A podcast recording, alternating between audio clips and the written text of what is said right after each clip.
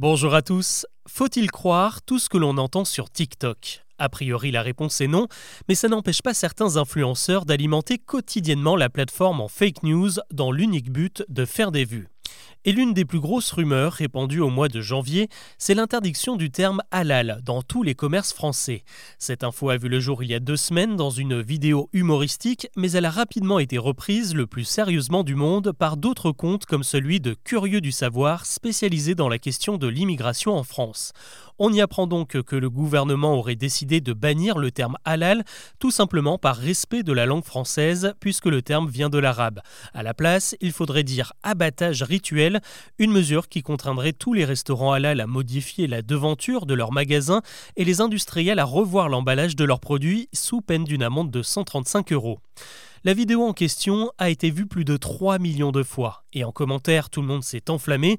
On peut y lire que la France est un pays raciste, que si rien n'est fait, les musulmans finiront par être interdits de sortir dans la rue. La nouvelle a même réjoui les sympathisants d'extrême droite qui ont eux aussi pris cette info pour argent comptant.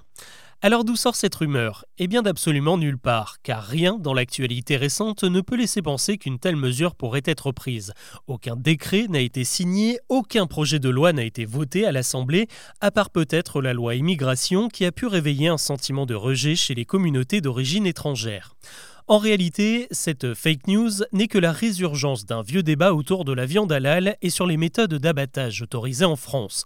De nombreuses associations de protection demandent que les animaux soient au moins étourdis avant l'abattage rituel, ce qui n'est pas obligatoire aujourd'hui. Mais certains y voient une remise en cause de la filière halal et c'est cette crainte qui fait naître cette rumeur.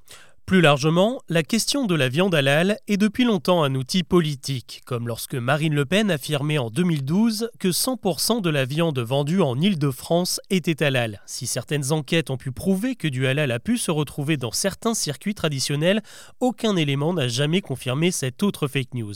Il se dit aussi que le fait d'acheter du halal permettrait de financer des communautés religieuses, ce qui est techniquement possible puisque ce sont les grands industriels qui produisent cette viande et s'auto-certifient ou alors passe par des agences spécialisées qui n'ont rien à voir avec la sphère religieuse.